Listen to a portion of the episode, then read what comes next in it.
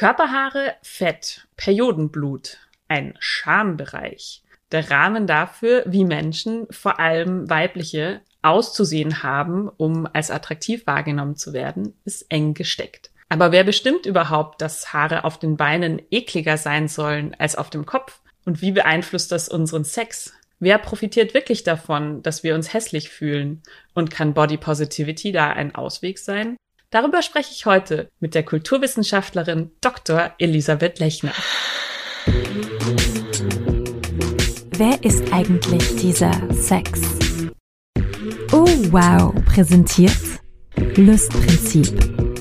Der Podcast von Theresa Lachner.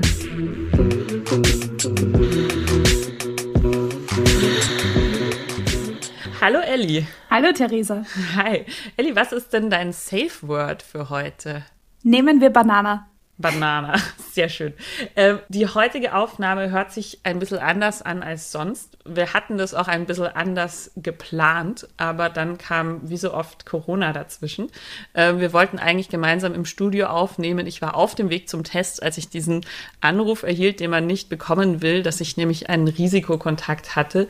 Ähm, und jetzt haben wir uns entschlossen, aus Gründen von Vernunft und Better Safe than Sorry, nicht Inkubationszeiten Roulette zu spielen und ähm, diese Aufnahmen schön brav bei uns zu Hause jeweils ein paar hundert Meter Luftlinie entfernt aufzunehmen. Und es passt auch schon direkt zu unserem Thema, nämlich Körper, die vielleicht nicht immer genau das machen, was wir gerne hätten. Du bist eine der führenden Expertinnen zum Thema Körperdiskurs. Deine Dissertation hieß Beyond Disgust, The Pop Feminist Politics of Body Positivity und demnächst erscheint dein Buch Riot Don't Diet bei Grimay und Chirau. Und wir sprechen heute über das Schönsein, über Ekel und darüber, dass wir jetzt beide zu Hause in Gammelklamotten vor unseren Bildschirmen sitzen und ich mir trotzdem dachte, den Pickel am Kinn schminke ich mir noch weg und Lippenstift klatsche ich mir auch noch drauf für dich.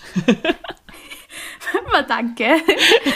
ja, es ist lustig, weil ich habe mir äh, Ähnliches gedacht. Es gibt im Homeoffice, in dem ich seit äh, November hocke, also ich war, glaube ich, seit November nicht mehr an meinem Arbeitsplatz, selten wirklich Grund, an der eigenen Optik irgendwie zu arbeiten. Und dann ist so ein Anlass irgendwie ein schöner, um diese Schönheitsarbeit mal wieder zu reaktivieren. Weil was ganz oft in solchen Diskussionen verloren geht, ist, dass die Arbeit am eigenen Körper ja menschliches Grundbedürfnis ist. Also schon im alten Ägypten haben sich Frauen mit Schalen äh, Intimbehaarung entfernt oder richtig gibt schon Funde von Peelings und so weiter, wo an der Haut gearbeitet wurde. Und ähm, ganz oft geht, wenn wir sehr kritisch mit der Schönheitsindustrie umgehen, was wir sollten, verloren, dass unsere Identität sich auch ganz stark über unser Äußeres ausdrückt und wir ja über die Art und Weise, wie wir uns präsentieren, kommunizieren, wie wir geschlechtlich gelesen werden wollen, wie wir sexuell wahrgenommen werden wollen, aber auch professionell zum Beispiel und dementsprechend Schönheitsarbeit als eine Form von Selbstfürsorge lesen können, die uns Zeit erlaubt, sich mit dem eigenen Körper zu beschäftigen und sich sozusagen dahingehend zuzurichten, wie man eigentlich aussehen möchte. Und heute war das mehr so ein freudvoller Anlass. Das ist ein sehr freudvoller Anlass. Und ich glaube, was bei mir bei diesen Zoom-Meetings auch immer noch so mit reinspielt, ist, dass man sich ja selber auch die ganze Zeit so sieht. Ne? Also die ganze Zeit. wirklich. Und es ist wirklich überhaupt nicht verwunderlich, dass diese Normierungsstrukturen in den digitalen Raum fortgeschrieben werden. Also gerade Zoom hat ja die ähm, Funktion Touch Up My Appearance, bei der man äh, schlanker im Gesicht ausschaut, die Haut äh, ganz so smooth wirkt und äh, ganz geglättet wird und man aussieht, als hätte, würde man Mascara tragen und ein geschminktes Gesicht. Also schon sehr, sehr spannend. Ich bin froh, dass ich diese Funktion noch nicht gefunden habe, aber das erklärt, warum ich mich in Zoom-Meetings manchmal so ausgespieben fühle und mir denke, wieso sehen jetzt alle anderen Leute so super gepflegt aus und ich so nach Homeoffice. Ähm, das bringt mich zu der spannenden Frage. Ich habe immer das Gefühl, so Männer haben so Multifunktions 7 in 1 Shampoo, Conditioner, während für Frauen gibt es für sehr viele verschiedene Körperteile sehr viele verschiedene, meistens relativ teure Produkte, die sie besser und schöner und straffer und glatter machen sollen. Was ist unser Problem als Frauen, dass wir so viele Produkte brauchen? Wieso sind wir so pflegebedürftig? Also da habe ich sofort den dringenden äh, Wunsch, den Fokus des Problems von den Frauen weg hin zu den Strukturen zu lenken. Also ich würde sagen, es werden hier von den ineinander übergreifenden Systemen, Patriarchat und Kapitalismus, Probleme geschaffen, immer neue Makel geschaffen, um immer neue Produkte zu verkaufen. Also es hat eine ganze milliardenschwere Industrie hat ein Interesse daran, Frauen weiterhin als eklig gelten zu lassen und als hässlich und als ähm, optimierungsbedürftig ich finde, es ist hier ganz wichtig mitzudenken, dass wenn jemand als eklig positioniert ist, als hässlich, dann kann er ja nicht im selben Maße an der Gesellschaft teilhaben wie jemand, der schön ist. Also zahlreiche Studien belegen, dass Menschen, die als schön gelten, Vorteile in vielen Lebensbereichen haben. Sei es am Arbeitsmarkt, im Datingleben, sei es in der Gesundheitsversorgung. Also wir reden wirklich von, besonders im Bereich von dicken Menschen, struktureller Ungleichbehandlung. Dementsprechend, wenn du als hässlich oder eklig giltst, bist du ja, und das ist das Zentrale sozusagen, was hier mitkommuniziert werden muss, nicht mehr ganz Mensch, sondern zu einem Großteil oder komplett Objekt, über das andere lachen und das sie beschämen. Das heißt, niemand will sich das nachsagen lassen, oder? Niemand, niemand will dieses Ekelobjekt sein. Deswegen kaufe ich diese Produkte dann, weil in diese Position möchte ich wirklich nicht gebracht werden. Das heißt, das bringt uns auch schon ganz schnell zu der Aussage, die ich immer versuche mitzukommunizieren, dass diese Diskurse absolut nicht oberflächlich sind, sondern tiefgreifende gesellschaftliche Zusammenhänge aufs Tapet bringen, die wir dringend besprechen sollten. Du hast ja gerade schon das Wort Ekel gesagt. Ich habe mich mal in Ekel ähm, ein bisschen eingelesen, was Ekel eigentlich bedeutet. Es ist eine der sieben Basisemotionen nach Ekman. Das heißt, das sind Emotionen, die kulturunabhängig erkannt werden. Also wenn ich mein Gesicht jetzt verziehe, dann wird man das auch in Südostasien als Ekel identifizieren können. Ähm, die anderen Basisemotionen sind Freude, Wut, Furcht, Verachtung, Traurigkeit und Überraschung. Also das sind Emotionen, die kann jeder Mensch eben verstehen. Ekel ist auch eine körperliche Reaktion. Wikipedia beschreibt es als starke Abneigung in Verbindung mit Widerwillen, körperliche Reaktionen wie Übelkeit, Brechreiz, Schweißausbrüche und sinkendem Blutdruck bis hin zur Ohnmacht. Ekel gilt nicht nur als Affekt, sondern auch als Instinkt. Und jetzt wird's spannend. Da steht nämlich, die instinktive Reaktion ist angeboren. Zusätzliche Ekelgefühle werden während der Sozialisation erworben. Ekel dient der Prävention von Krankheiten. Und ich finde das ja eigentlich interessant, weil das ist ja so, wie wir es eigentlich kennen. Okay, wir ähm, nehmen die Milch aus dem Kühlschrank, kippen sie in unseren Kaffee, spucken den dann aus, die Milch ist sauer. Das erkennt unser Körper so, wer ist irgendwie eklig, ähm, muss weg. Spannend ist allerdings auch, dass Kleinkinder diese Ekelgefühle noch nicht haben. Also wir kennen das alle, Kleinkinder äh, stecken sich alles in den Mund, auch Regenwürmer oder Vogelscheiße. Ähm, und der Ekel, beziehungsweise die Fähigkeit, Ekelgefühle zu haben, werden durch Sozialisation erworben. Und das ist ja das, wo wir irgendwie genau wieder in unserem Thema sind. Lothar Penning schreibt, Ekel ist ein sozialer Mechanismus, der kulturell bedingt und pädagogisch vermittelt sich den primitiven Brech- und Würgereflex zunutze macht, um die vorrational erworbene soziale Basisidentität zu schützen. Und da sind wir jetzt wieder ziemlich genau bei dem, was du gerade angesprochen hast, nämlich, dass wir alle irgendwann mal beschlossen haben, äh, Männer können Haare an den Beinen haben, Frauen müssen sich die sauber machen. Ich finde irgendwie dieses, was man ganz oft bespricht, dass es, das geht es um Sauberkeit, was ja schon auch irgendwie sehr moralisch aufgeladen ist. Das ist, finde ich, interessant, oder? Dass, dass irgendwer mal beschlossen hat, Frauen sind jetzt eklig und müssen sauber gemacht werden und dafür brauchen sie ein Produkt. Also da hast du ganz viele ganz spannende Zusammenhänge aufgemacht. Ich versuche ähm, sozusagen mich ein bisschen zu sortieren und darauf einzugehen. Mhm. Also der Zugang zu Ekel oder wie ich mich mit Ekel beschäftigt habe, ist ein kultureller, ein soziopolitischer sozusagen. Das heißt, über diese biologische Angeborenheit von Ekel und Würgereflexen kann ich sehr wenig sagen, außer dass es sie gibt sozusagen. Also ja. das weiß ich, dessen bin ich mir bewusst. Aber ganz wichtig ist zu sagen, dass es eben auch zusätzlich diese gesellschaftliche Komponente von Ekel gibt. Und da hat mir in meiner Dissertation der Zugang von Sarah Ahmed, eine britische Kulturwissenschaftlerin, Wissenschaftlerin ähm, extrem gut gefallen, die ähm, Ekel mit Performance-Theorie erklärt. Ähm, sie sagt, wenn ich zu jemandem sage, du bist eklig, vollzieht sich damit ein Prozess.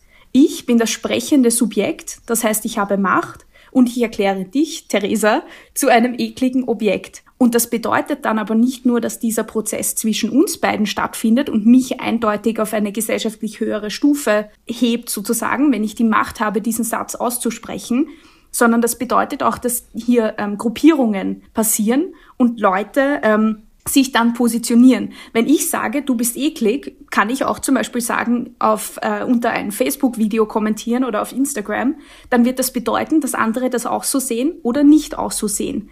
Grundsätzlich spricht Sarah Ahmed davon, dass Ekel sticky ist, also picky, klebrig, und dass man sich von denen, die diese sticky Objekte sind, ganz dringend distanzieren muss, weil ich will da auf keinen Fall dazugehören, haben wir vorhin schon kurz angesprochen. Gleichzeitig kann ich mich aber auch äh, widerständig gegen diese Ekelzuschreibung positionieren und sagen, nein, Theresa Lachner ist nicht eklig. Ich stelle mich auf ihre Seite. Wir müssen diese Ekelzuschreibung zerlegen. Das heißt, äh, Ekel hat auch eine ganz starke soziale Funktion, die äh, Gruppenzuschreibungen nach sich zieht. Kann man auf sozialen Medien eins zu eins nachvollziehen. Und wie du schon gesagt hast, besonders dieser Link zu Hygiene ist ein äh, wahnsinnig spannender, der nicht nur ähm, sexistische Wurzeln hat, der also immer Frauen in diesen Bereich des Unreinen und Widerlichen drängt, sondern auch ganz starke rassistische Wurzeln. Also ganz viel äh, dieser Zuschreibungen können wir zurückführen auf die Evolutionstheorien, die sich rund um Darwin entwickelt haben. Und sobald der sozusagen im Mainstream angekommen war, war klar, was du gesagt hast, nämlich dass Männer Körperbehaarung haben und Frauen diese entfernen sollen, sozusagen. Um darüber zu sprechen, das möchte ich vorausschicken, muss man immer Zuschreibungen reproduzieren, die ich lieber nie wieder äh, reproduziert hören wollte.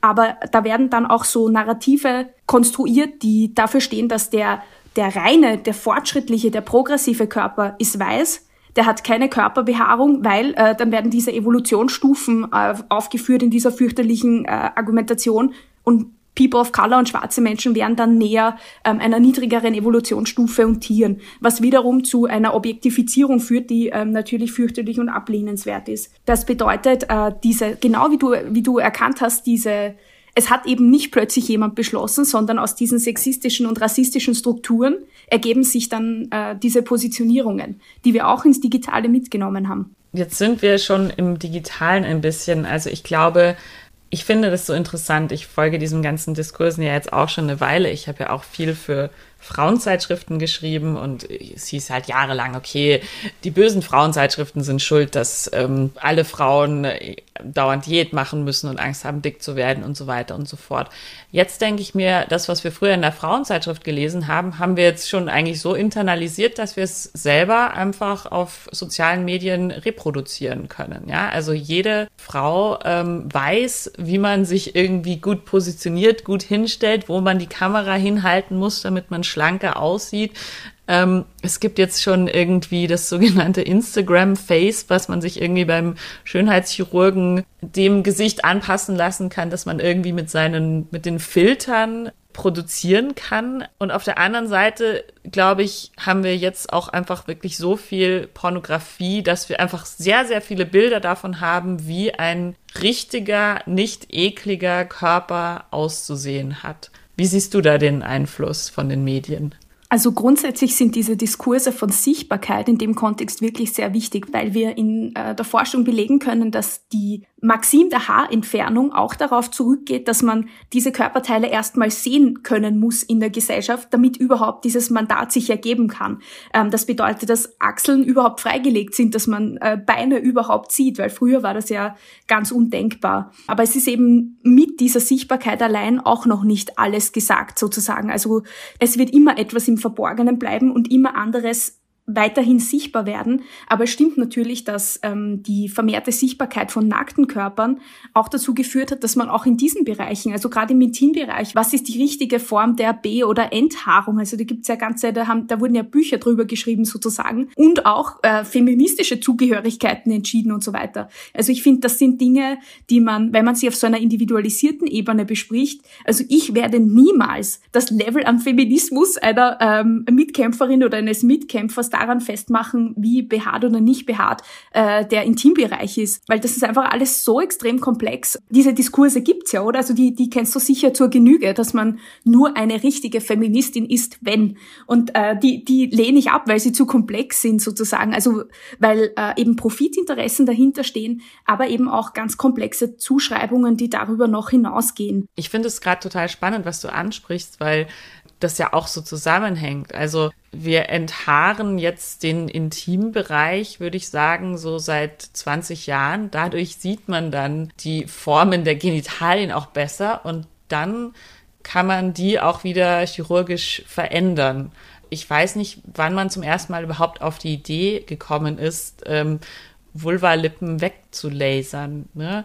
Und aber auch da, wie du sagst, finde ich es auch total schwierig zu sagen, okay, das zu machen ist jetzt unfeministisch. Also diese, diese Frage, ich, ich glaube, vor 20, 30 Jahren haben sich ähm, FeministInnen gefragt, äh, darf ich mich überhaupt schminken? Darf ich mich rasieren? Jetzt fragen wir uns, ist das Feminismus, wenn ich Botoxe? Es sind halt also gerade bei Frauen, die ohnehin schon marginalisiert sind, ist der Druck als schön, also als normal unter Anführungszeichen wahrgenommen zu werden, oft so groß. Also ich würde in dem gegebenen System, das so viele an den Rand drängt, niemandem vorwerfen, dass äh, sie Schönheitsarbeit praktizieren, weil es ihnen einerseits Vorteile verschaffen kann im Jobinterview, ähm, wenn, wenn man einen wichtigen Arzttermin hat etc aber auch, weil es manche vor Gewalt schützen kann. Also das muss man ja sagen. Also die Behaarung im, im Intimbereich spielt da jetzt nicht äh, mit, weil die sieht man ja nicht. Aber gerade wenn ähm, Women of Color wissen, dass wenn sie äh, die Beinbehaarung entfernen, die man im Sommer durchaus sehen könnte, oder auch andere Körperbehaarung, zum Beispiel ganz schlimmes Gesichtsbehaarung ist ganz negativ behaftet. Und die haben halt Menschen, die dünklere Haare haben, sieht man das halt eher, die niemals dieser haarlosen weißen Norm entsprechen können, wenn sie nicht wahnsinnige Stunden Zeit, Geld, Ressourcen und Schmerzen investieren, um diese Haare zu entfernen, dann wissen sie, dass sie noch stärkerer Diskriminierung ausgesetzt sind. Also wie könnte ich hergehen und sagen, das wäre falsch bei dem herrschenden Druck, bei der Zunahme von Schönheitsdruck, die wir gerade auch im Digitalen sehen. Und ich finde äh, spannend, dass du auch vorhin angesprochen hast, na jetzt wissen wir ja schon, wie wir damit umgehen. Ich finde, auf sozialen Medien sieht man sehr gut, dass wir einerseits diese Normen gelernt haben anzunehmen und uns in Bezug auf diese Normen zu positionieren. Gleichzeitig muss man sagen, gibt es aber auch immer mehr Widerstand. Also ich tue mir ganz schwer mit diesen Diskursen, so wie du sagst, früher war es, ah, die Frauenmagazine, die ruinieren ja unsere Jugend, da geht's die ganze Zeit nur um Sex und die müssen alle die ganze Zeit nur abmagern. Und jetzt ist es so, na, wenn du auf sozialen Medien scrollst, na dann ist eh schon klar, also da hast du sofort, da bist am direkten Weg zur Essstörung. So einfach ist es natürlich nicht. Also als jemand, der in britischen Kulturwissenschaften geschult wurde, würde ich sagen, wo bleibt die Agency der User und Userinnen? Also wo bleibt ihre Handlungsfähigkeit, die sie durchaus besitzen, gerade wenn sie Medienkompetenz schon in der Schule lernen oder lernen würden, weil oft ist das ja noch ähm, eine Forderung, die ganz oft leider Ungehalt verhört, weil je mehr ich äh, Bescheid weiß, nicht nur über das Bilder nachbearbeitet werden, also das brauche ich einer Klasse von 13-, 14-Jährigen nicht sagen, weil die verwenden jeden Tag sieben Filter, also das, also das wird, wird sie nicht äh, schockieren, aber sozusagen ich muss in den Abseits der Bildbearbeitung auch die Logiken dieses Mediensystems mitgeben. Wie funktionieren Algorithmen? Wer wird da gepusht? Wen sehen wir? Warum viel mehr? Und dann die Zusammenhänge einfach von, von Kapitalismus und Patriarchat, damit ich die Möglichkeit habe, mich widerständig zu positionieren. Das ist ja auch in Bezug auf diese Körperbehaarungsdiskurse ganz spannend. Oder alle Ekeldiskurse eigentlich. Und wer bekommt dann Sichtbarkeit und aus welchen Gründen? Und dann haben wir Body Positivity als eine Gegenbewegung erstmal gehabt, diesen Hashtag. Ich glaube, du kannst super gleich nochmal erklären, wo, wo diese Bewegung überhaupt herkommt. Aber was mir sofort dazu eingefallen ist, wie du geredet hast gerade, war, ähm, dass dann einfach ähm, Bilder von Frauen, die einen Fleck Menstruationsblut außen auf der Hose haben, ähm, sofort gesperrt werden. Also dass auch wirklich der Algorithmus von Instagram mitbestimmt, das ist eklig, das ist obszön. Wir wissen auch, wir dürfen keine stillenden Frauen auf Instagram sehen. Männliche Nippel sind in Ordnung, weibliche auch nicht. Also auch da zensiert der Algorithmus zuverlässig. Und ähm, Jetzt haben wir irgendwie seit ein paar Jahren diese Body Positivity Bewegung, die aber auch schon wieder irgendwie so ein bisschen ausfranst und ähm, Ich weiß auch nicht. Wie, wie stehst du zu dieser Body Positivity Bewegung gerade? Also das Ausfransen würde ich unterschreiben. Wenn du jetzt den Hashtag Body Positivity auf Instagram in der Suchmaske eingibst, wirst du vor allem die Körper von dünnen weißen Frauen finden. Und das ist insofern problematisch, als sie die Bewegung nicht gestartet haben. Fangen wir bei der Jetztzeit an und richten dann den Blick zurück sozusagen. Ich sehe das Ganze differenziert. Also ich würde sagen, ähm, dass alle Menschen Schönheitsdruck empfinden können, weil er für alle Geschlechter zunimmt und durch die digitale Welt, in der wir uns bewegen, noch äh, intensiviert wurde. Also in der Forschung sprechen wir von Intensivierung und Extensivierung von Schönheitsdruck. Da gibt es ein ganz tolles Buch, das heißt Aesthetic Labor äh, von britischen Kulturwissenschaftlerinnen, die sich Schönheitspolitiken im Neoliberalismus anschauen und die eben sagen, ja, intensiver ist das Ganze geworden, weil wir immer mehr Filter haben, überhaupt die Möglichkeit, uns die ganze Zeit zu sehen. Wir blicken uns jetzt auch, wir schauen uns unser eigenes Abbild gerade auch in diesem digitalen Call an, äh, weil früher in den 70er Jahren, wie lange hat es gedauert, ein Foto zu entwickeln. Man hat sich ja nicht einmal die ganze Zeit selber so ein Abbild von sich schaffen können. Und jetzt ist das überall und dann können wir es auch noch digital nachbearbeiten. Und zusätzlich kommt dann noch, ähm, dass immer jüngere und immer ältere Frauen unter dieses Schönheitsdiktat gebracht werden. Und dadurch sozusagen auch Schwangere und welche Frauen, die gerade geboren haben. Also das sind ja wirklich, wo man denken würde, jetzt lass die Frauen doch mal in Ruhe. Äh, nein, auch die müssen sich jetzt sofort wieder optimieren. Das heißt, ich finde auch, äh, dass dass wirklich alle können Schönheitsdruck empfinden heutzutage und finde ich dürfen das auch äh, artikulieren und sollen sie auch artikulieren. Weil ich finde auch, wenn eine dünne Influencerin mit einer riesen Reichweite sagt, hey, heute fühle ich mich scheiße, weil äh, das System das eben genauso vorhat, damit immer mehr Leute immer neue Produkte kaufen, dann kann sie es, wenn sie vorsichtig damit umgeht, kann sie dadurch wirklich Bewusstseinsbildung machen. Das ist nicht unwichtig. Gleichzeitig, wenn sich solche Menschen äh, die Thin Privilege genießen. Das bedeutet das Privileg, ungehindert ihr Leben zu leben, wenn die sich in den Mittelpunkt der Bewegung katapultieren, dann ist das durchaus ein Problem. Weil Thin Privilege bedeutet nicht, dass man keine Probleme im Leben hat, das bedeutet nicht, dass man es nicht auch mal schwer hatte, aber das bedeutet, dass man nicht von oben bis unten beäugt wird, wenn man die Straße entlang geht. Das bedeutet, dass man nicht angespuckt oder beschimpft wird im Bikini. Äh, das bedeutet, dass man immer einen Platz hat, dass die Sessel einen Platz bieten oder man sich nicht fürchten muss, ah, wird man jetzt beim Fliegen zum Beispiel einen zweiten Sessel dazu buchen müssen. Also die Welt ist gemacht für dünne Menschen und die können auch Schönheitsdruck empfinden, aber systemische Diskriminierung empfinden sie nicht. Das ist eben, wo die Bewegung begonnen hat, weil die Body Positivity Bewegung hat ihre Wurzeln in den 1960er und 1970er Jahren in den USA, in der äh, zweiten Frauenbewegung oder der zweiten Welle des Feminismus, wo auch innerhalb dieser Bewegung dicke Menschen marginalisiert wurden. Und die haben dann gesagt, ja, das, äh, wir fühlen uns hier nicht repräsentiert, wir, wir starten was Eigenes und haben dann so ganz tolle radikale Aktionen gemacht, wie Fat Ins im New Yorker Central Park, wo dicke Menschen einfach protestiert haben und dort gesessen sind und auf die systemische Diskriminierung hingewiesen haben, die ihnen äh, im, im Alltag tagtäglich begegnet ist. Und dann kam eine Zeit, in der es für Feminismus und ähnliche Bewegungen überhaupt schwierig wurde, weil in den 1980er Jahren sind im anglophonen Raum Reagan und Thatcher an die Macht gekommen und haben jegliche Form von Sozialleistungen und sozialen Gruppierungen das Leben schwer gemacht.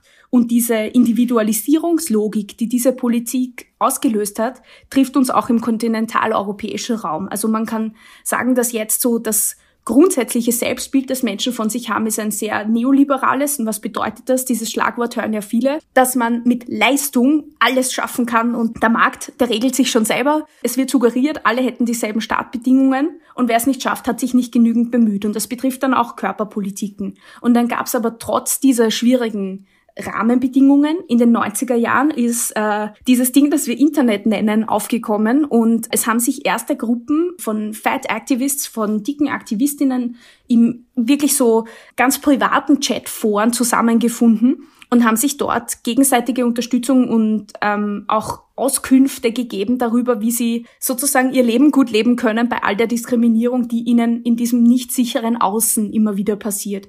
Und dann sind aus diesen privaten äh, Chat Gruppen und äh, Räumen, die die Phytosphere genannt wird in der Forschung und auch in, in, im Aktivismus, also den Leuten, die das praktizieren. Äh, soziale Medien dazugekommen und das Ganze ist von diesen privaten Gruppen, in denen sich Leute untereinander ausgetauscht haben, eine globale Bewegung eigentlich geworden, die wirklich ohne soziale Medien nicht denkbar gewesen wäre. Und auch nicht ohne den Einfluss der Popkultur. Also die Popkultur und die sozialen Medien haben sich da gegenseitig gepusht. Also ich habe in meiner Dissertation ähm, nachgezeichnet, dass die Serie Girls von Lina Dunham äh, ganz zentral war für das in den Mainstream kommen der Body Positivity Bewegung im amerikanischen und eigentlich muss man sagen anglophonen und dann weltweiten Raum. Gerade auch wegen der Shortcomings, die sie hat, also gerade auch wegen der mangelnden Diversität, die eine Serie, die in Brooklyn spielt und nur vier weiße Protagonistinnen hat, halt äh, nach sich gezogen hat. Also gerade diese Diskussionen haben dann dazu geführt. Das heißt ganz kurz, 60er, 70er Jahre Fat Acceptance, 80er Jahre überhaupt äh, schwierige Zeit, 90er das Internet kommt, Cyberfeministinnen äh, Support in, in äh, so Niche-Fringe-Gruppen und dann über soziale Medien und Popkultur in den Mainstream. Und du hast schon angesprochen, da haben wir begonnen, das Ganze hat sich ausgefranst. Naja, wenn eine Bewegung Mainstream Sichtbarkeit bekommt, Sichtbarkeit bringt ja nicht allen dasselbe, weil gerade marginalisierte Gruppen, wenn das Scheinwerferlicht sozusagen auf sie fällt, dann sind sie gerade in der Gefahr, Diskriminierung und Hass zu erfahren. Dann wir werden sich, haben natürlich auch Firmen bemerkt, aha, wenn man Frauen nicht mehr einredet, dass sie komplett scheiße sind, kann man auch Produkte verkaufen und sind natürlich auf diesen Zug aufgesprungen. Und da wurden dann ganz oft als Testimonials eben nicht diejenigen Körper, die, und wir haben noch gar nicht von Körpern mit Behinderungen etc. gesprochen, also die Bewegung umfasst ja viel mehr mittlerweile ähm, als, als dicke Körper, die werden dann nicht als Testimonials genommen, sondern es ist immer so, ja, diese eine Grenzüberschreitung, diese eine Transgression, die geht schon, die ist ein bisschen dicker, aber sie hat die perfekte Sandur-Figur und hat einen super flachen Bauch, ganz schlankes Gesicht. Die klatschen wir für unsere Werbekampagne, aber die anderen bleiben dann wieder ungesehen. Und das Problem ist halt, dass diese Firmen die größte Reichweite haben und dann sind das halt immer dieselben minimal unterschiedlichen Normkörper, die halt wieder ins Zentrum der Aufmerksamkeit gespült werden. Und gegen diese, gegen diese Diskurse hat sich einerseits ähm, radikalerer Widerstand gebildet. Also es gibt durchaus Aktivistinnen, die eine große Reichweite haben und immer darauf hinweisen, dass das Problem systemisch ist und nicht mit der bloßen Sichtbarkeit von einzelnen minimal äh, anders aussehenden Aktivistinnen abgetan sein wird. Und andererseits hat sich die Body Neutrality Bewegung gegründet ähm, als Reaktion darauf. Erst wirklich vor einigen Jahren. Jamila Jamil ist da mit ihrer I Way-Kampagne sehr entscheidend gewesen lassen, die ähm, ein Foto von den Kardashians gesehen hat, wo ähm, ihre Körper mit so Tags wie am Flughafen versehen waren, wo drauf stand 57 Kilo, 63 Kilo, wie auch immer. Dann hat sie so eine erboste Insta-Story gemacht und hat geschrieben, na bravo, das ist es sozusagen, wie wir Frauen noch immer sehen in fucking Kilos, hat sie so richtig mit Rufzeichen, hat sie so rausgeknallt. Und dann hat sie danach eine Story nachgeworfen, äh, sozusagen, wo sie ein Foto von sich teilt und sich selbst aufwiegt in allem, was sie ausmacht, was eben nicht Kilos sind. Weil sie ist ein Loving-Partner und eine Freundin und Aktivistin und Schauspielerin und alle, alle Eigenschaften und das, was sie sagen würde, was sie ausmacht, was eben nicht mit ihrer Optik zu tun hat. Und die ist komplett durch die Decke gegangen und Millionen Menschen haben sich dieser Bewegung mittlerweile angeschlossen, die eben fordert, dass wir eine neutrale neutraleren Zugang zu Körperlichkeit finden. Dass wir unseren Körper wertschätzen für das, was uns ermöglicht, nämlich einen Zugang zur Welt zu schaffen. Beziehungen mit anderen Menschen, sinnliche Empfindungen, also all diese Dinge, die der uns erleben lässt und dass man nicht die ganze Zeit diesen Fokus auf die Optik fortschreibt. Weil das ist ja eine wirklich, finde ich, auch wichtige äh, Kritik der Body Positivity, die man mitnehmen muss. Body Positivity sagt ja, alle Körper sind schön und gut, so wie sie sind. Solange wir in einer lukistischen Gesellschaft leben, in der das Aussehen so wichtig ist, weil es dir den Job äh, bringen kann oder eben dass dir nicht gesagt wird, nimm mal 20 Kilo ab, wenn du eine Blinddarmentzündung hast, also wenn es dein Leben retten kann, buchstäblich, dann brauchen wir einen inklusiveren Schönheitsbegriff, weil der bringt vielen Menschen Zugang zu dieser vorteilhaften Kategorie. Dieses Problem haben Feministinnen immer. Man muss halt diese Kategorien immer wieder reproduzieren, um auf Missstände hinzuweisen, aber eigentlich wollen wir diese Kategorien gar nicht mehr. Ich will, dass Menschen alle Geschlechter sein können, die sie sein wollen. Ähm, und da ist es eben auch so. Ich will nicht die ganze Zeit sagen müssen, alle Körper sind schön und gut, aber in der bestehenden Gesellschaft ist es halt wichtig. Und die Body Neutrality sagt, können wir das endlich lassen? Also können wir gerade Frauen nicht wieder auf ihr Aussehen reduzieren? Das ist so ein, ein Crashkurs durch Body Positivity, Body Neutrality und den Anfang der Bewegung. Ich habe mir sehr viele Sachen gedacht, während du gesprochen hast und ich gleichzeitig zugehört habe. Also aus meiner persönlichen Entwicklung heraus, glaube ich, war das so. Ich habe irgendwie einen Artikel geschrieben, erst auf Lustprinzip, dann in der Zeit und dann ist da dieses Buch draus geworden und der Artikel hieß, du hast aber doch so ein schönes Gesicht, wo mir Leute eben gesagt haben, hey, wenn du 20 Kilo abnehmen würdest, du könntest richtig gut aussehen. So, ja, also diese ganzen ungefragten Ratschläge, die man so bekommt als Frau. Und dieser Artikel hat sehr resoniert mit sehr vielen, äh, vor allem Frauen, die halt gesagt haben, ah, schön, nicht nur ich kriege diese tollen Tipps, die ich nicht will. Und ich habe irgendwie damals schon geschrieben, so ähm, abgesehen davon, dass ich meinen Körper eigentlich echt ganz okay fand, bis ihr was gesagt habt, finde ich es auch eigentlich eine Frechheit, weil ähm, für mich kommt auch wirklich, also ein Körper, da kommt es darauf an, dass der mich von A nach B tragen kann und meine schlauen Gedanken beinhalten und so weiter und so fort.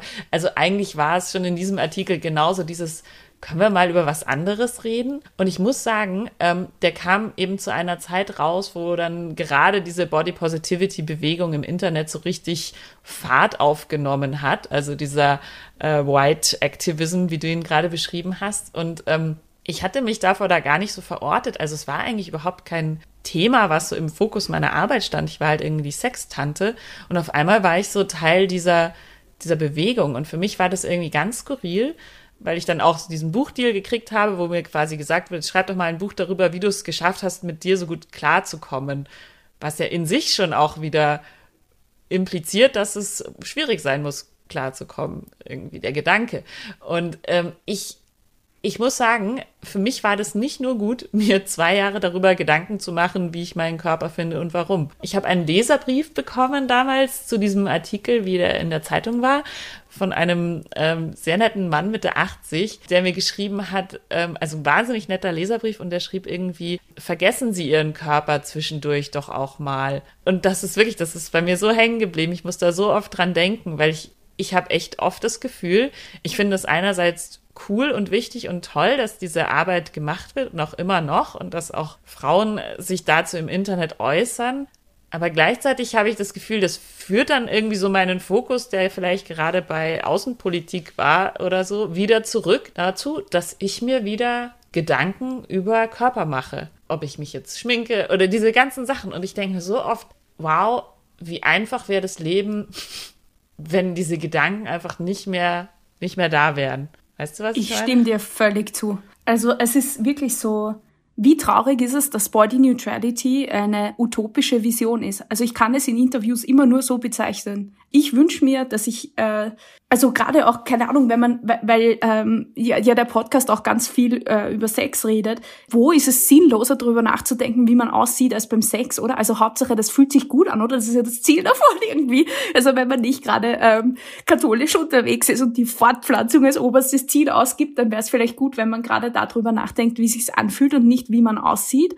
Aber es ist halt, also ich kann mir noch so sehr Body Neutrality, also ich nehme das schon für mich als persönlichen Richtwert. Mir hilft das schon zu sagen, ja, heute fühlst du dich auch mal nicht gut ist kein Wunder nach mehr als einem Jahr Pandemie sozusagen, wo ähm, komplett soziale Kontakte fehlen, man einfach viel inaktiver ist, weil man einfach gar nichts machen kann und eh schon alles bedrückend genug ist, dann kann man das auch leichter hinnehmen. Also dass man dann nicht auch noch sein super best self sein muss, dass den Körper auch hundertprozentig liebt die ganze Zeit. Das ist ja auch so eine Verzerrung der Body Positivity Bewegung. Viele Leute haben den Eindruck, diese Bewegung sagt, du musst dich rund um die Uhr lieben. Das hat bei dicken Diskriminierung begonnen. Die wollten nicht sterben, wenn sie ins Krankenhaus gehen und ernst genommen werden. Die haben nie dafür gekämpft, dass wir rund um die Uhr ihren Körper lieben. Das hat damit eigentlich wirklich sehr wenig zu tun. Und ich sage dann immer, natürlich ist ein positives Bild von sich selber extrem wichtig, weil wenn man sich selbst nur mehr hasst, wird man bald in Richtung suizidale Gedanken unterwegs sein, oder? Also Selbsthass kann keine gute Basis für Identität sein, aber gleichzeitig ist dieser Wunsch, dass immer ähm,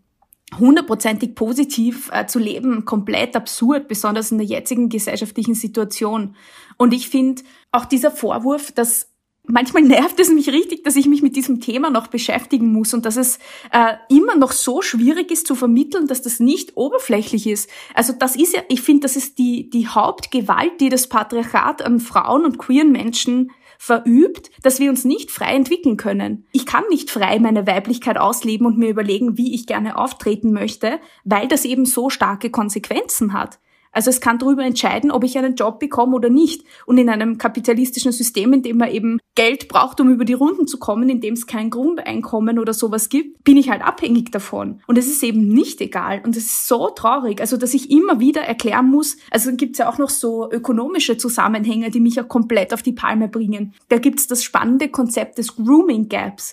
Grooming ist das englische Wort für Körperpflege und das beschreibt im Prinzip, also so einen Catch-22, so ein Kreislauf, der sich nie auflösen lässt, Henne-Ei-Problematik. Von Frauen wird ganz viel Schönheitsarbeit erwartet, damit sie überhaupt weiterkommen in der Gesellschaft. Gleichzeitig, und das ist erwiesen, sie bekommen dann den Job, sie, sie bekommen eher die Gehaltserhöhung, sie ähm, verdienen mehr, müssen aber das sofort wieder investieren in weitere Schönheitsarbeit. In einer Gesellschaft, in der Frauen den Großteil der unbezahlten Pflege- und Reproduktionsarbeit machen, Carework, Stichwort, und in der Frauen noch immer weniger verdienen, aber gleichzeitig mehr dafür ausgeben müssen, dass sie überhaupt ernst genommen werden. Das ist ja die Krux an der Sache sozusagen, dass es keine, es gibt keine richtige Art, Frau zu sein im Patriarchat. Also selbst wenn du maximal optimierst an der Optik, irgendwas ist immer zu falsch. Dann ist die Stimme zu leise, die Stimme zu hoch. Dein Auftreten ist dies oder das. Deine Mode ist nicht äh, modern genug. Irgendwas ist irgendwas stimmt einfach immer nicht, weil im Prinzip geht es um Machtausübung und Kontrolle. Und deswegen ist dieser dauernde Fokus auf die Optik einfach ah ja und das ist halt das, Angela Merkel wird beäugt, wenn sie ihre Haare so hat oder so, oder wenn sie dann mal doch ein Kleid trägt. Und noch nie hat jemand gesagt, oh Macron, dein Anzug war heute aber zu hellblau. Frauen mit so viel Reichweite, das ist das perfekte Beispiel einfach. Ja. Kannst das nicht richtig machen. Also die finnische Ministerpräsidentin hat ja vor kurzem, ich weiß nicht, ob du das mitbekommen hast, sich erdreistet, bei irgendeinem Event einen Ausschnitt anzuhaben. Oder ich glaube, sie hat für ein Fotoshooting nur einen Blazer und drunter nichts oder so. Komplett geschmackvolles Foto natürlich. Und da wird, also Angela Merkel wird abgewertet, weil sie nicht sexuell genug ist, nicht Frau genug sozusagen. Alles natürlich immer in einer Heteromatrix. Also wie sieht eine Frau aus? Bewertung erfolgt aufgrund ihrer Übersetzbarkeit als sexy in einem heterosexuellen System. Gefällt sie Männern? Das ist immer da, also so wird da ja gewertet. Und ähm, anstatt dass man eine Frau, die seit Jahrzehnten die europäische Politik dominiert, nach ihren Handlungen und Entscheidungen in ihrem Kompetenzbereich beurteilt, wird noch immer diskutiert, ob sie jetzt diesen einen Kimono bei den Salzburger Festspielen nochmal anhatte.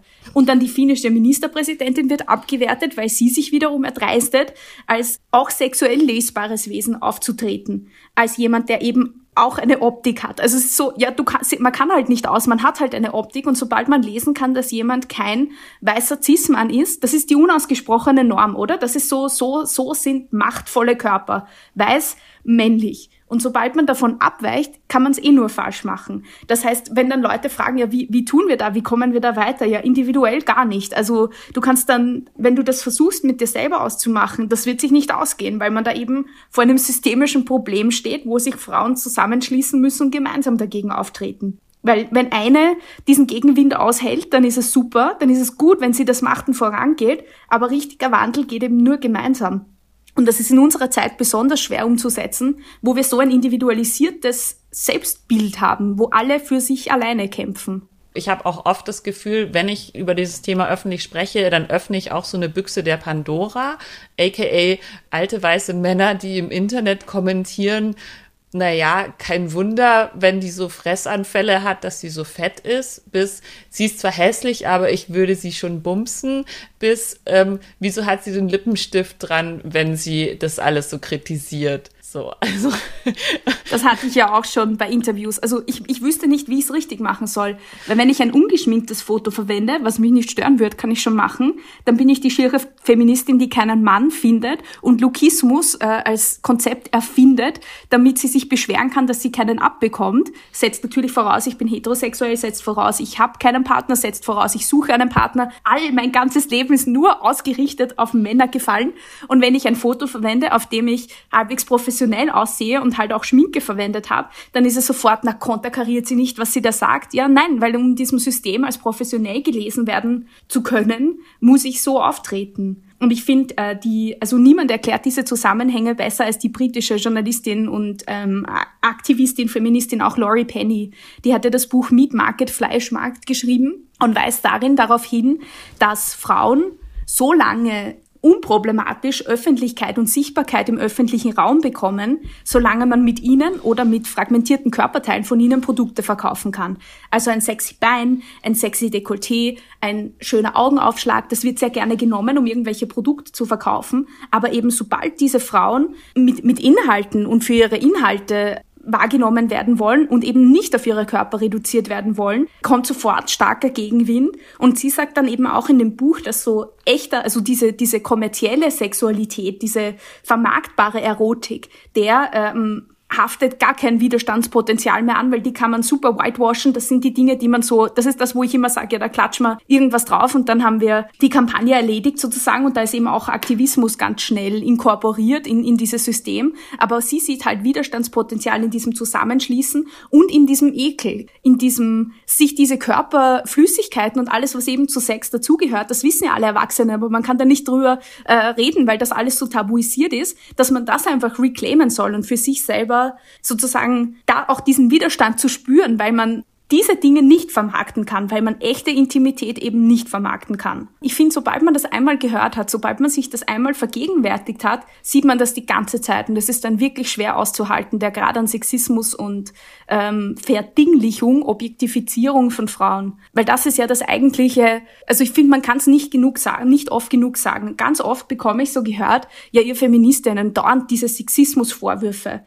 Warum kommen die? Was ist das Problem daran? Wenn ich nur ein Objekt bin, bin ich kein Mensch mehr.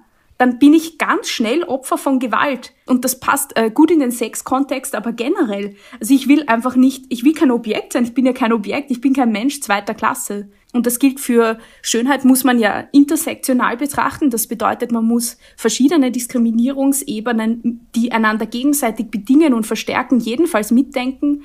Da ist das Thema Behinderung ganz wichtig, äh, Race, Ethnizität, Alter ist auch ganz wichtig. Das super tabuisiert zum Beispiel die Sexualität von älteren Frauen noch immer.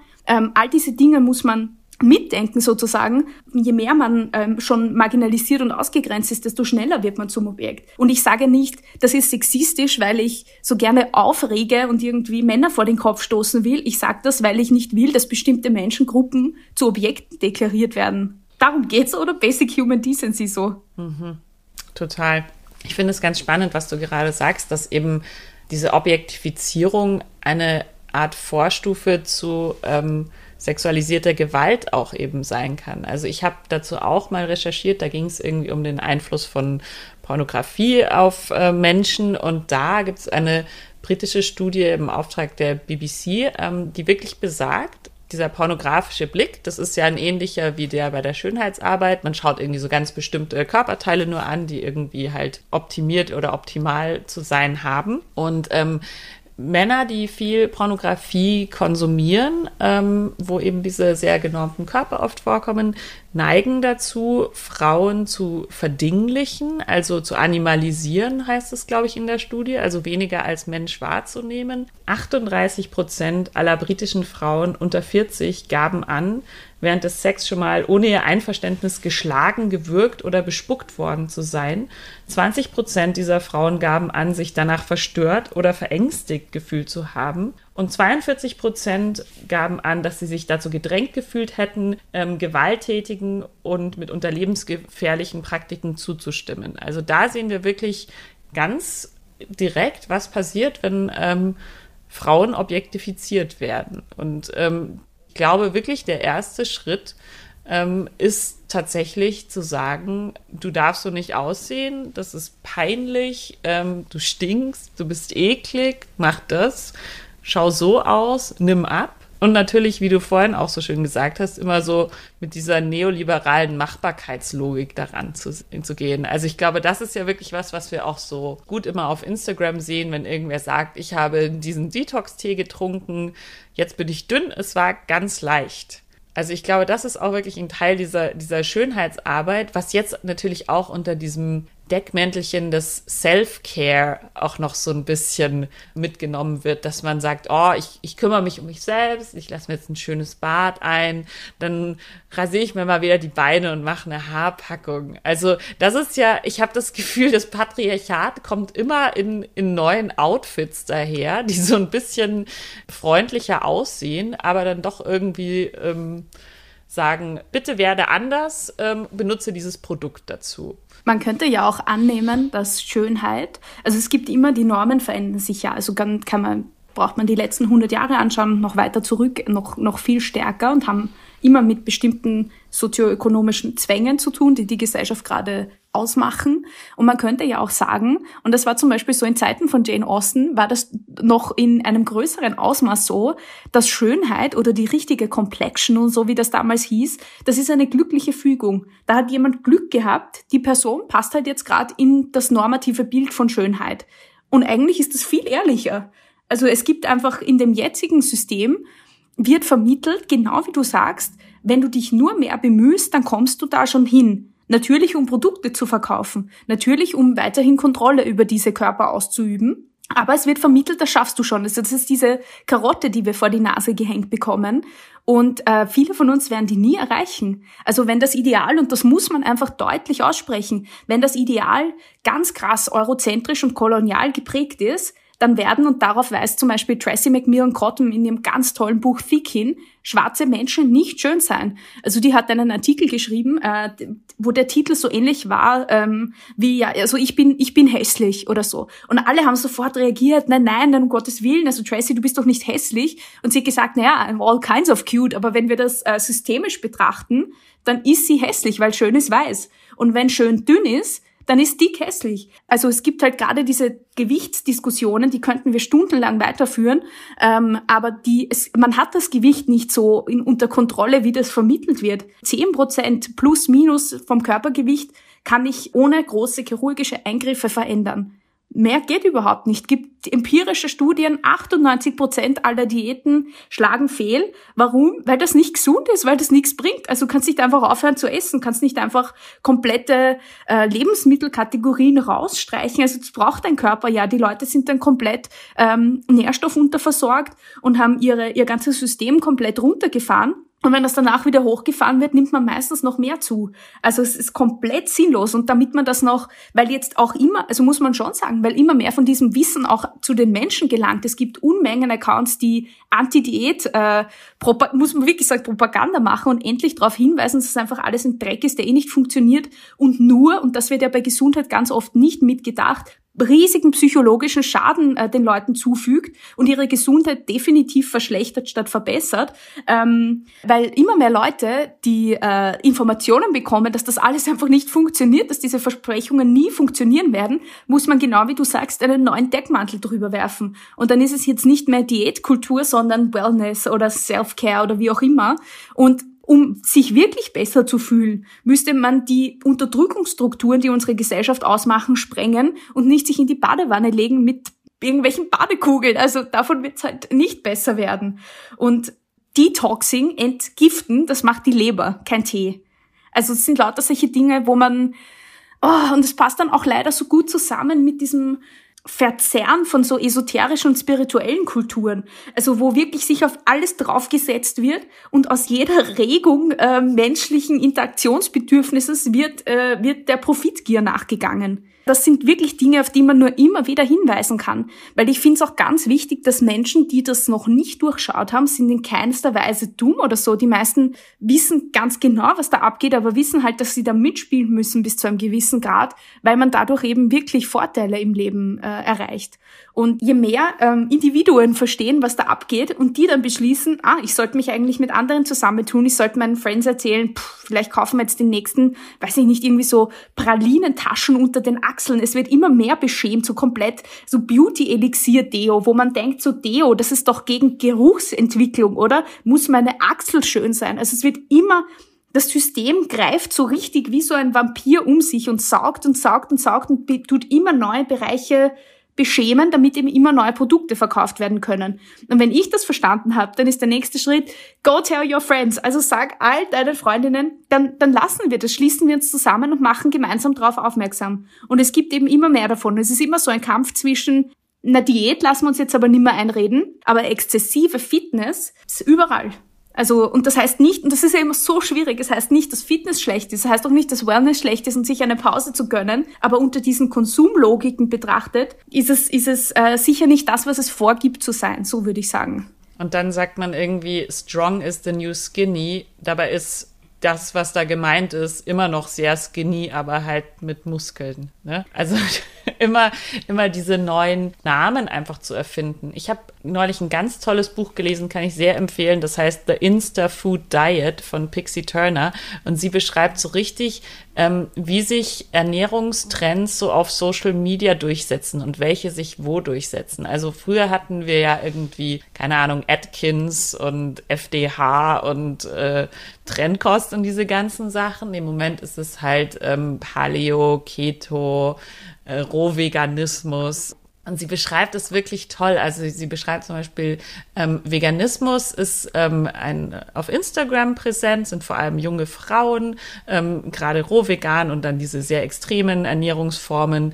Ähm, und die werden einfach so immer mit so Eat a Rainbow. Also es muss immer alles Spaß machen. Also das sind wirklich Sachen, da sagt man nicht, ich, es geht nicht um Verzicht, es geht darum, neue Sachen zu entdecken, es geht um Spaß. Keto und Paleo sind äh, dagegen eher männliche Ernährungsformen. Also bei Paleo Paleo geht es ja zum Beispiel so zu essen wie ein Steinzeitmensch, der irgendwie nicht so alt wurde tatsächlich und sich auch nicht wirklich so ernährt hat. In der Steinzeit hat niemand irgendwie Pizza mit Blumenkohlboden gemacht, aber das ist jetzt halt irgendwie Paleo. Nicht, Theresa, schockierend. muss, ich, muss ich wissenschaftlich sagen, das war nicht so damals. Und das, ähm, die, diese Ernährungstrends, die sind eher männlich konnotiert mit so einer No Pain, No Gain Attitude, ähm, werden eher auf Twitter besprochen zum Beispiel. Und dass es auch da wirklich extrem gegenderte Normen gibt. Und sie sagt eben auch ähm, Wellness und eben auch sowas wie so Superfoods. Da geht es darum, dass es ähm, teuer ist und deswegen auch eben elitär und nicht für alle zu erreichen.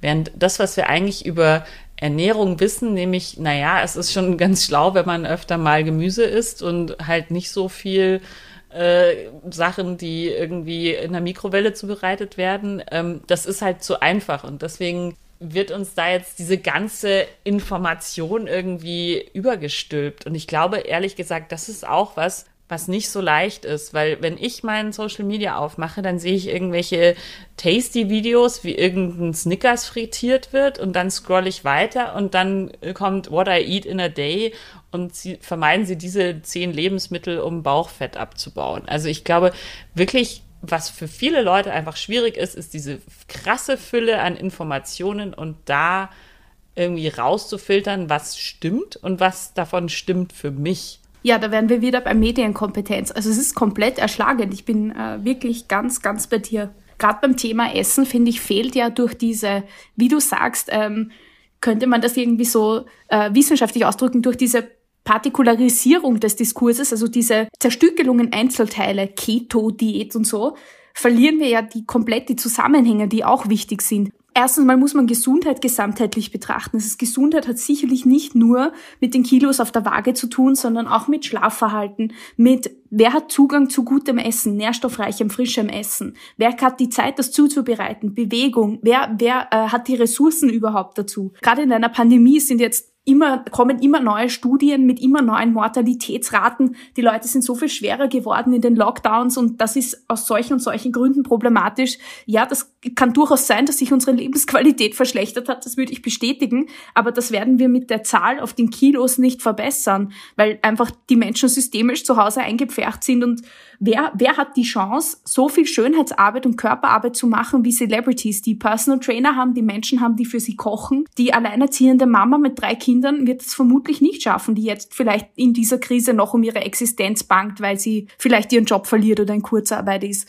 Also das sind alles so Zusammenhänge, die fehlen mir da. Also das finde ich, hast du äh, urschön erklärt mit dieser, mit diesem Runterbrechen auf ganz kleine e- und spezialisierte Ebenen eigentlich auch Keto und so so äh, Wahnsinn. Was kann man mit dieser Informationsflut machen? Ja, ganz schwierig. Also man kann jedenfalls äh, Accounts folgen, die einem helfen zu versuchen, das einzuordnen. In Wien ist zum Beispiel Ernährungsrevolution eine ganz tolle Anti-Diät-Diätologin, die erklärt, dass zum Beispiel What I Eat in a Day ist aus ihrer äh, Expertinnen-Sicht schon Anzeichen für essgestörtes Verhalten. Also eigentlich die ist eine Proponentin von dieser Health at Every Size Bewegung, das heißt äh, gesund äh, in allen Körpergrößen und Formen und auch des intuitiven Essens. Und dass man eigentlich vom Körper schon gesagt bekommt, was man braucht, aber dass wir so vorprogrammiert sind in dem, dass es gute und schlechte Nahrungsmittel gibt und dass man auch dieses äh, Verbotsdenken und dieses jetzt gönne ich mir aber mal was mit Essen und so, das sind ja alles, das funktioniert ja nur, wenn manche Lebensmittel ganz stark negativ besetzt sind. Und sie meint, äh, dass man alles aufschreibt, was man isst und dass man das alles so dokumentiert. Das ist ja auch schon äh, eigentlich ein sehr ein sehr von Kontrollzwang geprägter Zugang zu Essen. Ich beschäftige mich so lang mit dieser Thematik und ähm, war, war früher als Kind selber dick, fall jetzt aber sicher nicht in diese Kategorie. Also ich claime da nie ähm, Teil, Teil äh, dieser, dieser aktivistischen Community zu sein. Aber ich glaube, also ich glaube wirklich, und das ist so traurig, da habe ich schon so oft drüber nachgedacht, aber ich kenne keine Frau, die es schafft, in meinem Umfeld, die einen wirklich intuitiven Zugang zu Essen hat. Dass man das wirklich schafft, ja, ich esse einfach, was ich will, wonach mir ist. Also, dass man gar nie in Kontakt gekommen wäre mit diesen Einschränkungen und diesen Regeln, Guilty Pleasure und so, so ein Dreck. Also es ist einfach alles, macht alles kaputt, dieses System, oder? Also die, den freudvollen Zugang zum Essen. Genauso wie dieses System auch Bewegung kaputt macht. Menschen wollen sich ja bewegen, das ist ja ein Grundbedürfnis. Aber warum nehmen die Leute immer mehr zu? Ja, weil wir sitzende Tätigkeiten haben immer mehr, weil gerade in einem amerikanischen Kontext die Landwirtschaft total durchindustrialisiert ist und ganz viel einfach mit Stärke vollgepumpt wird und Zucker, wo eigentlich Nährstoffe sein sollten, weil wir in einer Klimakrise sind und die Böden gar nicht mehr die nährstoffreichen Lebensmittel produzieren, die wir eigentlich brauchen würden. Also das sind alles so komplexe Zusammenhänge, die mir so sehr fehlen, wenn jemand sagt, ja, diese zehn Schritte zum flachen Bauch. Puh, schwieriges Thema. Und ich würde wirklich als Tipp, würde ich sagen, den Leuten folgen, die es gut erklären können, die helfen, das einzuordnen. Und definitiv diese Macht hat man jedenfalls auf sozialen Medien, wenn mir etwas ein schlechtes Gefühl gibt. Und gerade wenn ich eine Geschichte habe von Essstörung, von essgestörtem Verhalten ich, ich entfolgen, entfolgen diesen Leuten. Also Fitspiration und dieser ganze Wahnsinn, alles weg damit. Alle, die eine Vorher-Nachher-Logik produzieren, alle, die Wellness im Sinne von Diätkultur verkaufen oder so Detox-Teas, die irgendwelche Pillen, die dafür sorgen, dass man die Nahrung nicht so gut aufnimmt. Ja bitte, warum essen wir denn Nahrung? Weil wir Energie brauchen. Ich esse doch nicht und nehme dann eine Pille, die dann dafür sorgt, dass ich das gar nicht aufnehmen kann. Also all diese Dinge sind halt einfach wirklich so deeply problematic, nicht weil die Menschen das machen, weil ich verstehe, wo das herkommt, der Druck ist einfach so groß, sondern weil das System einfach so utterly fucked ist, wenn ich das so sagen darf. Und sich dagegen zur Wehr zu setzen, kann wirklich überwältigend sein. Und ja, wenn man die Ressourcen hat und wirklich Probleme hat, dann jedenfalls ist Psych also psychotherapeutische Betreuung natürlich auch sehr super. Also den Feed detoxen und nicht ähm, den, und den Rest die Leber machen lassen. Ja. Und ich glaube, also was zum Beispiel mir geholfen hat, war ähm, mir auf Instagram äh, Frauen zu suchen, die einen ähnlichen Körpertyp haben wie ich. Also die wirklich mein Aussehen repräsentieren. Also nicht nur diese absolute Diversität, dass man sagt, äh, okay, alle Menschen sind schön, sondern wirklich zu sagen, hey, die hat eine Größe 42, so wie ich, und die sieht wirklich Bombe aus und die finde ich richtig heiß.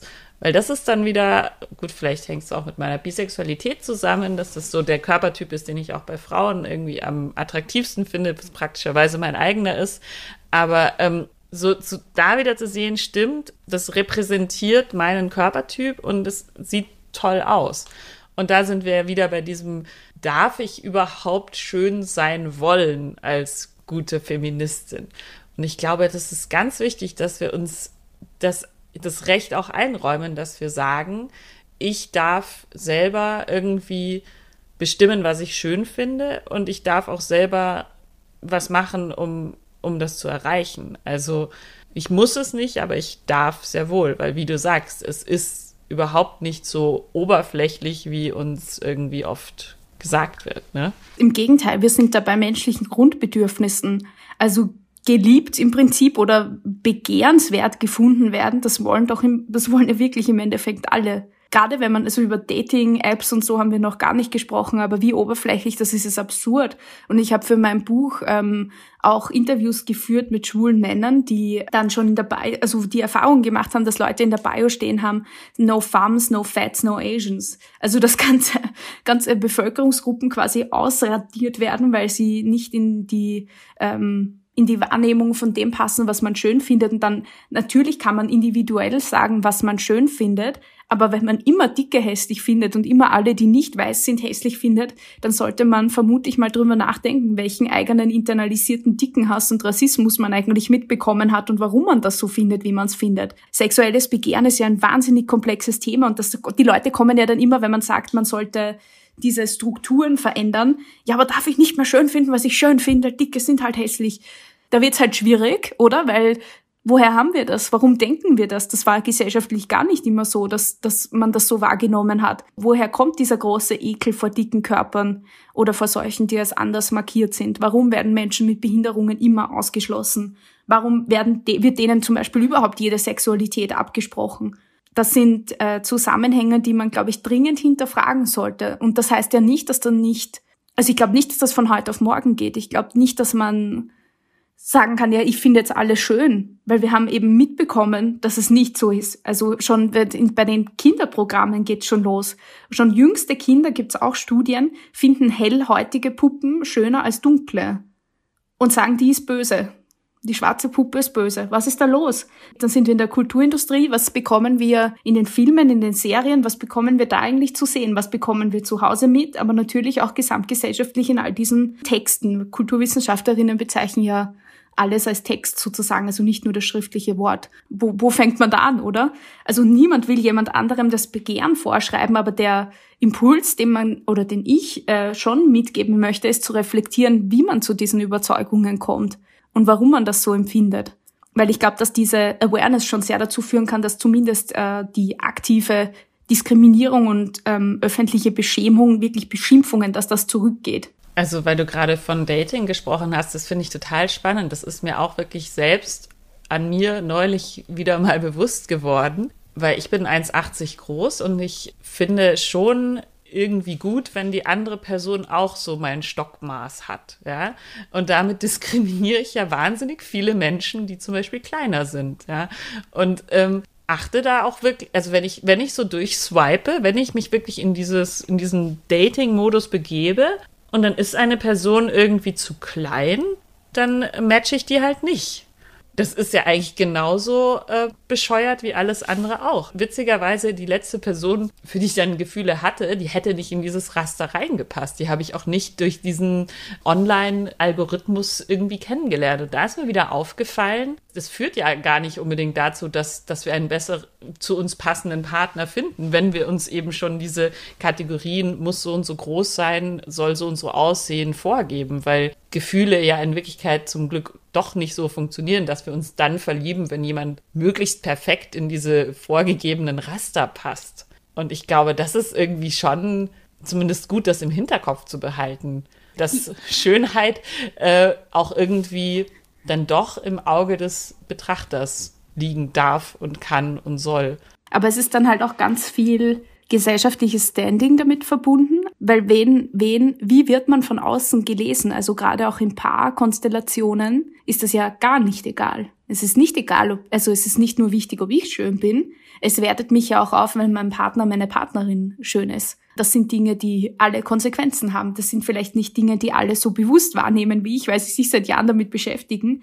Aber das wissen die Leute sehr genau also ist ja auch Alter und Körpergröße, eine Frau äh, in diesen ganzen, diese Heteromatrix hat ja ganz genaue Regeln. Die bekommen wir seit wir ein Baby sind mit. Da gibt es bestimmte Regeln für Kleidung, Auftreten und äh, all diese Dinge.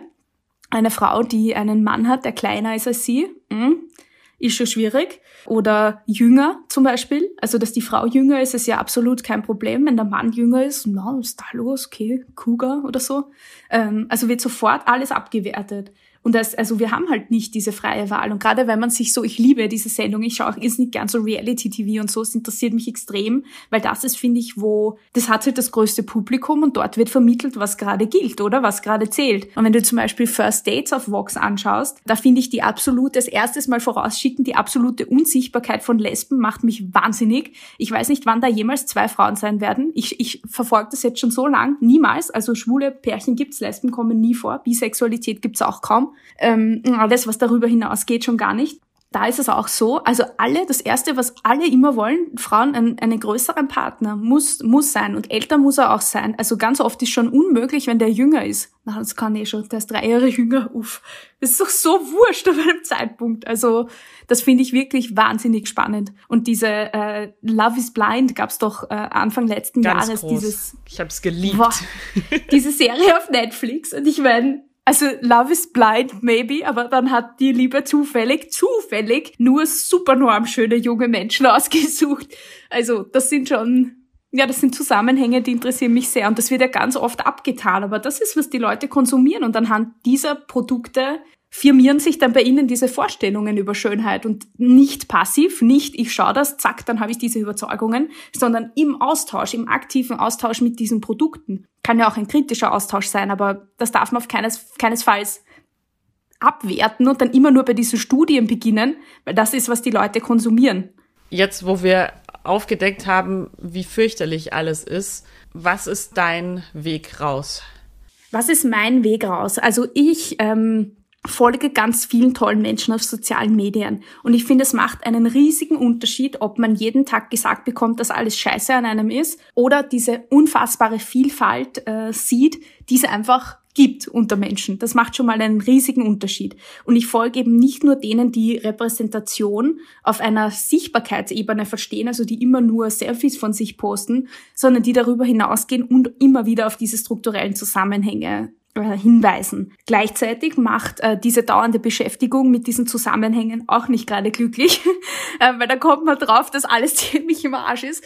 Ähm, und ich versuche dann, also ich versuche jedenfalls äh, besonders an schlechten Tagen den Druck rauszunehmen und mich dran zu erinnern, dass äh, ich noch immer spazieren gehen kann, dass ich ähm, die Sonne genießen kann. Also ich versuche Schönheit auch von diesem Körper wegzu, wegzuzerren manchmal und versuche äh, Schönheit in Interaktionen oder in äh, in der Umgebung sozusagen zu finden. Also manchmal ist es sehr befreiend, diesen Fokus auf den Körper einfach mal zu versuchen zurückzudrängen. Ganz los wird man ihn als Frau im Patriarchat eh nicht, aber die Rolle davon zurückzudrängen. Und was mir als drittes jedenfalls immer hilft, ist Vernetzung. Genauso wie du sagst, na, wenn es einer, die genauso ausschaut wie ich und einen ähnlichen ähnliche Umgebung hat, wenn es der genauso schlecht geht, mhm, gut, dann kommt die nächste, der geht's genauso schlecht. Es geht einfach allen so schlecht, dann ist das ganze System falsch. Also diese, diese Vernetzung, finde ich, hilft mir sehr.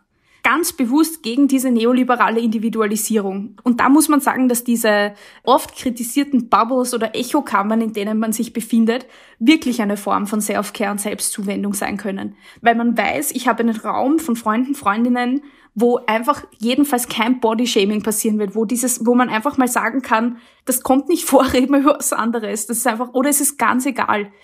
Es wird eben explizit thematisiert oder kommt mal gar nicht vor. Also so ein sicherer Raum, wo man weiß, da hat man nichts zu befürchten sozusagen. Also diese Safe Spaces haben schon ihre Berechtigung. Absolut. Und dieses Endziel, was wir natürlich ein bisschen haben, ist, dass es, dass es wurscht ist, dass man irgendwann einfach so sein kann, wie man ist, dass wir Sachen sagen können und es um die Sachen geht, die wir sagen und nicht, wie wir dabei aussehen. Und ähm, ich habe irgendwie ein ganz versöhnliches Schlusswort, glaube ich, gefunden von Kathleen Moran. Das ist eine britische Autorin. Ähm, die hat vor zehn Jahren How to Be a Woman geschrieben. Ähm, ein sehr gutes Buch, wo es auch sehr viel um genau diese Themen geht. Jetzt hat sie geschrieben More Than a Woman, äh, ein Buch, wie sie quasi zehn Jahre aus der Zukunft ihrem jüngeren Ich antwortet. Zum Beispiel sagt, äh, ihr jüngeres Ich hat geschrieben, niemals Botox, das ist gegen, gegen Feminismus. Und jetzt sagt sie so, ha, schau mal, wie frisch ich aussehe. Und sie macht eben genau das, dass sie sagt so, ähm, lass dir doch von niemandem sagen, wie du dich schminken sollst und schön finden sollst. Und ähm, sie spricht dann mit ihrer inzwischen Teenager-Tochter, die sich selber hässlich findet. Und sie merkt, das ist das Schlimmste, was passieren kann, ist, wenn dein Kind sich hässlich findet. Und ähm, ihr, ihre, ihr Ausweg sozusagen ist, dass sie eben sagt, Beauty lies in the eyes of the beholder, also was wir auch eben schon gesagt haben, die Schönheit liegt im Auge des Betrachters und dann sagt sie, okay, pass auf, aber du bist nicht nur die Schönheit, du bist auch der Betrachter, du bist das äh, Beauty-Komitee, das irgendwie bestimmt, was schön ist und dein Job ist nicht, in einen Raum zu kommen und zu sagen, hey, bitte hab mich lieb, sondern hier, das finde ich schön, das ist das, was ich liebe. Und sie sagt eben, Du darfst Menschen schön finden, du darfst auch Gegenstände schön finden, du darfst Gedichte schön finden, du darfst das alles irgendwie sammeln und kuratieren. Ähm, sie sagt, man soll sich selber wie so ein kleines, äh, privat geführtes Museum behandeln, wo man durchspazieren darf und sich alles anschaut, was man schön findet, sich dann die schönsten Dinge davon raussucht ähm, und die zu einem Kunstwerk zusammenführt. Und dass man, wenn man sich selber fragt, bin ich eigentlich hässlich, ähm, gar nicht darauf antworten soll, sondern sagen, wenn du dich hässlich findest, was findest du denn dann schön? Und dass es eben darum geht, nicht wie man selber ist, sondern was man schön findet und dass man auch Sachen schön finden darf. Und ich finde, das ist irgendwie, ist so. Wie findest du das? Hast du Gedanken dazu? es Finde ich super.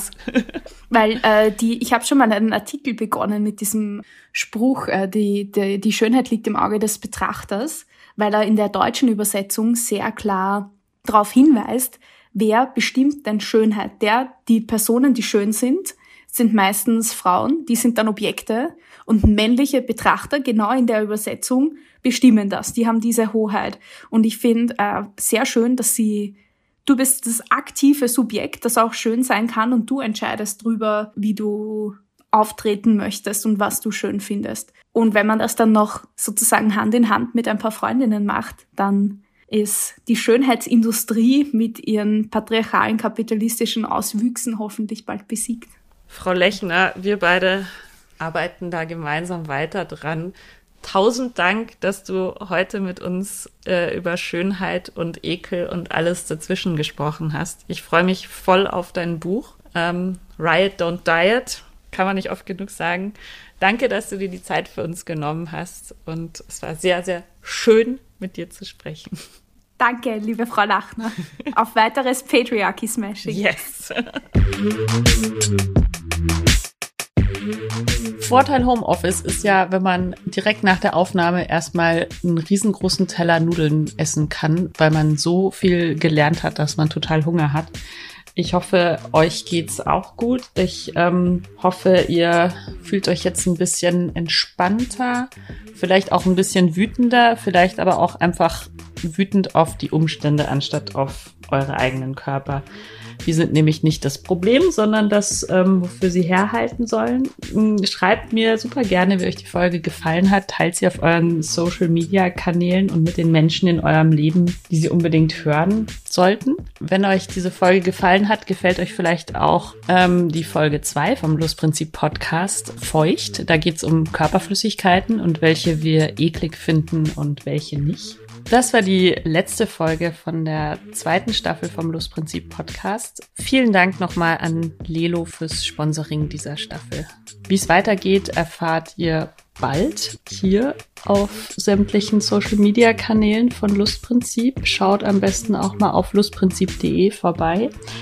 Ähm, bis dahin habt es schön, macht es gut, fühlt euch schön, seid schön und habt schönen Sex. Alles Liebe. Wer ist eigentlich dieser Sex?